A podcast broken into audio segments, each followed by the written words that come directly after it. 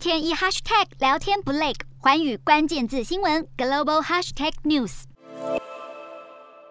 乌克兰战争让台海问题备受关注，与台湾友好的日本和美国态度又是如何呢？最近美日高层以及军事将领先后对台海议题发表看法。根据日本媒体专访，日本防卫大臣岸信夫提到，与国际社会合作，因应俄罗斯入侵乌克兰，对抑制中国行动、避免台湾海峡发生事态很重要。岸信夫认为，中国强化军备以及频繁活动是国际社会的强烈担忧。在日本周边安全保障环境日益严峻的情况下，强化防卫能力。是刻不容缓的事情。而美国前印太司令部司令戴维森去年三月曾预测，中共恐怕会在六年内攻打台湾。而美国战略司令部司令理查五号警告，中国的战略武器和核武库正在惊人扩张，对美国来说是一个急速升级的风险。此外，美国太平洋舰队司令帕帕罗也表示，中国密切关注乌俄情势，势必会从中借鉴学习，升级军力。他认为，中国可能犯台的时间点非常难预测，其中牵涉太多复杂因素，需要。保持警觉。帕帕罗也强调，如果中国真的以武力侵台，美国也会履行防卫台湾、支持台湾强化防卫能力的承诺。